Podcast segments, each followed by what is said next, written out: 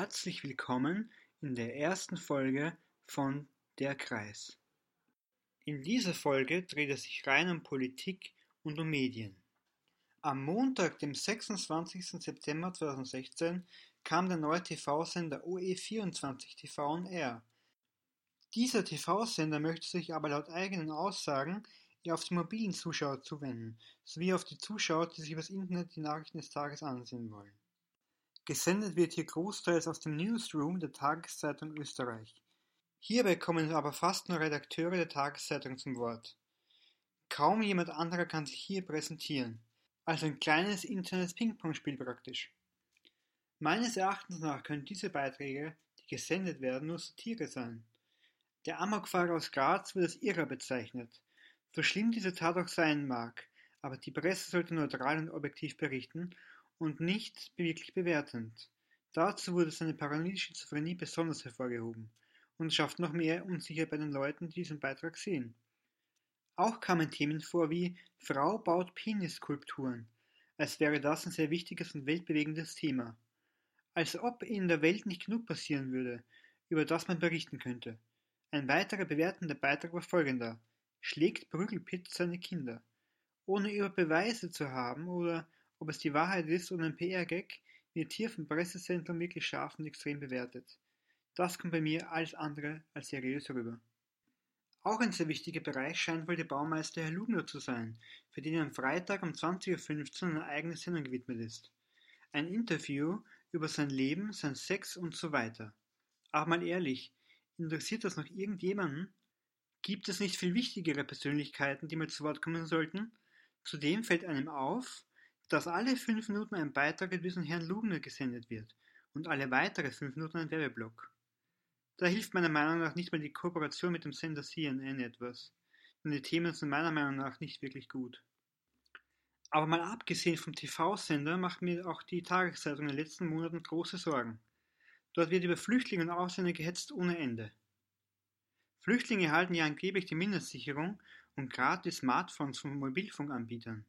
Dabei erhalten nur anerkannte Asylanten die Mindestsicherung, die sich auf 950 Euro beläuft, und haben da auch dementsprechend hohe Ausgaben zu bezahlen.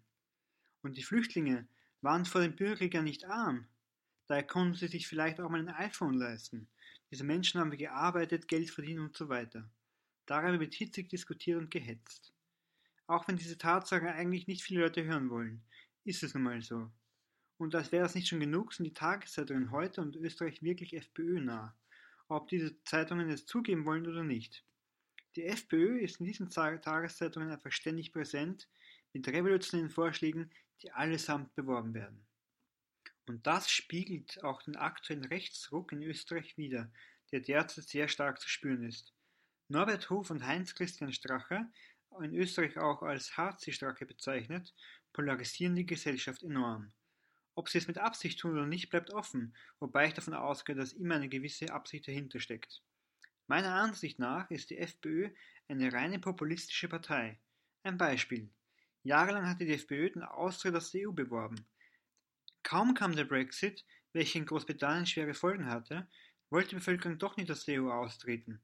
Und plötzlich weht ein Windchen, wie ein Fähnchen im Wind bewegt sich die FPÖ dann in diese Richtung und sagt plötzlich sowas wie, wir wollen nie aus der EU austreten, wir haben das nie gesagt. Und dieses Beispiel sollte uns doch etwas zu denken geben. Zumal sollte man einmal auf die FPÖ-nahen Facebook-Seiten klicken. Dort wird gehetzt in den Kommentaren, das kann man sich nicht vorstellen. Dort wird jedem Hetzer alles geboten. Angefangen von dem Spruch, verbrennt diese Schweine, bis hin zu den Sätzen, schickt sie ins KZ. Und das ist wirklich besorgniserregend. Auch ist der Rechtsruck in Österreich nicht nur in Europa spürbar, sondern global. Beispiel Donald Trump in den USA, die AfD in Deutschland und so weiter. Und ein Fakt ist auch, dass seit mehr als 70 Jahren kein Österreicher mehr auf das Times Magazine gekommen ist. Dabei war der letzte Österreicher Adolf Hitler, wenn wir ehrlich sind. Und ratet mal, wer diesmal auf dem Cover ist. Natürlich Norbert Hofer und Heinz-Christian Strache. Obwohl der Bericht des Times Magazins erschütternd ist, prahlt der Herr Strache und der Herr Hofer mit dem Magazin in der Hand auf einem Foto, welches vor kurzem veröffentlicht wurde. Sie freuen sich richtig, dass sie internationalen Schlagzeilen machen, auch wenn es nicht unbedingt positive Nachrichten sind. Egal. Hauptsache, sie sind vorne drauf. Ich finde ja, dass der Populismus das Schlimmste ist, das Europa passieren kann. Denn mit Scheinfakten kann man vielleicht gut punkten, aber wahr sind die Fakten natürlich trotzdem nicht. Dazu noch die Spaltung der Gesellschaft. Das kann natürlich sehr gefährlich werden, wenn sich die Dinge weiterentwickeln. Nationalismus bringt uns sehr wenig. Die Welt wird immer globaler. Alle Staaten, die sich gegen die Globalisierung gestellt haben, sind verarmt. Und bei Menschen, die arm sind und unglücklich sind, greift der Populismus natürlich noch besser. Und ein weiterer Fakt ist, dass Österreicher mehr Geld in der Tasche haben als die Spitzenreiter Europas, nämlich die Deutschen.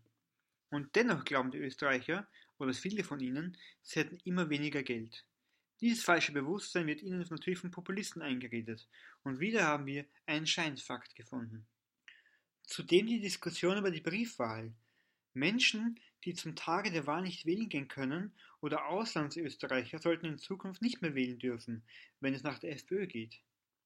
Denn nach der FPÖ soll die Briefwahl, eigentlich ein wichtiger Pfeiler der Demokratie, abgeschafft werden. Und ich finde, an diesem Wahlrecht sollte keiner rütteln dürfen. Und genau deswegen bin ich für die Existenz der Briefwahl, auch wenn ich sie bislang noch nie genutzt habe. Zudem ein Fun Fact. Norbert Hofer ist seit 2007 Mitglied des Behindertenbeirates. Zwischen 2007 und 2013 zudem auch noch Vizepräsident des Landesgruppe Burgenland des österreichischen Zivil- und Invalidenverbandes.